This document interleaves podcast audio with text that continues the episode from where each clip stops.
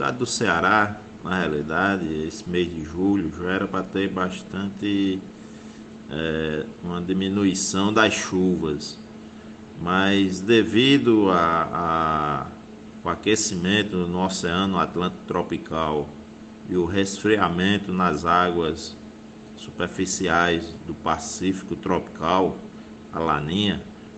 então é, julho e agosto ainda tenderá a ter chuvas no estado do Ceará, principalmente na região mais litorânea, pegando ali a parte de Jaguaruana ainda também um pouco, e algumas chuvas de resquícios ainda das chuvas do leste e do nordeste, podendo também atingir até o sul do estado.